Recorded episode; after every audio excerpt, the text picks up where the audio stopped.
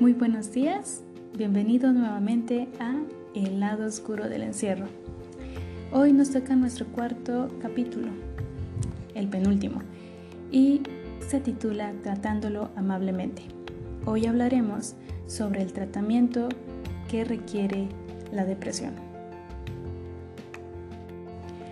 El ambiente que rodea a una persona que sufre depresión es muy fundamental para que se pueda lograr su rehabilitación.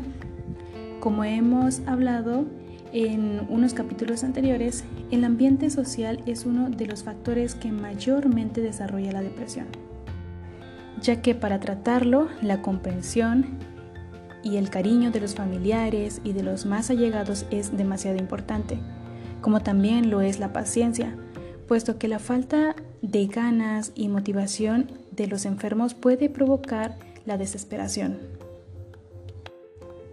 Uno de los problemas más importantes que presenta este grupo de personas es que abandonan las terapias, que es muy importante para su rehabilitación, por lo que es muy fundamental inducirle y seguirle animando a que siga el tratamiento hasta el final. El tratamiento contra la depresión es de dos tipos, el farmacológico y el psicoterapéutico. Dependiendo del problema puede ser necesario uno u otro, o inclusive en algunos casos la combinación de los dos. El tratamiento farmacológico es necesario. Consta de dos fases. En la primera se medica de forma intensa al enfermo para que se consiga que los síntomas desaparezcan y se pueda iniciar la recuperación. En la segunda fase se suministran fármacos para impedir la manifestación de esta enfermedad.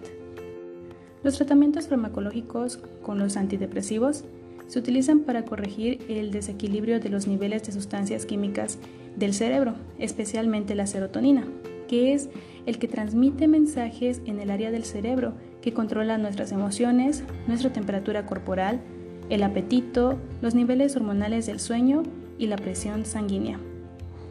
Los antidepresivos actúan incrementando los niveles de serotonina en las células del cerebro. Cada clase de antidepresivos lo hace de una forma muy distinta. No suelen provocar dependencia algunos. Normalmente tienen efecto entre 3 y 6 semanas después de haber iniciado el tratamiento. Si no se ha producido en este tiempo el efecto, el médico puede cambiar el tratamiento. Puede aumentar la dosis o cambiándolo por otro antidepresivo. Pero también estos fármacos causan efectos secundarios. Entre ellos, los más comunes puede ser el insomnio, el nerviosismo, la difusión sexual, náuseas, mareos o aumento de peso. Ahora el tratamiento psicoterapéutico.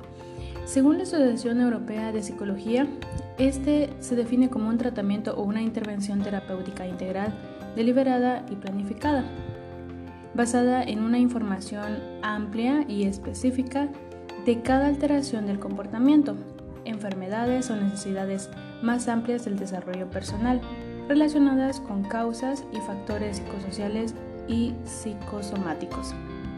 Su objetivo es mitigar o eliminar los síntomas, cambiar las actitudes y patrones de comportamiento alterados y favorece un proceso de madurez, desarrollo y claramente la salud mental y con ello el bienestar. Quiero recalcar la gran importancia que tiene el apoyo familiar para la recuperación de la persona deprimida. Este vínculo afectivo de la familia ayuda a que la persona salga más rápido de esta enfermedad mental. Y pues claro, también esta persona tiene que poner muchísimo de su parte para poder salir de esta situación. No podemos ser inmunes a la tristeza, pero en nosotros está el no estancarnos en ella. Como todos los días te hago esta invitación especial. Deposita tus problemas en las manos de Dios. Él siempre se preocupa mucho por ti. Siempre ten en mente eso. Él mismo nos invita a hacerlo.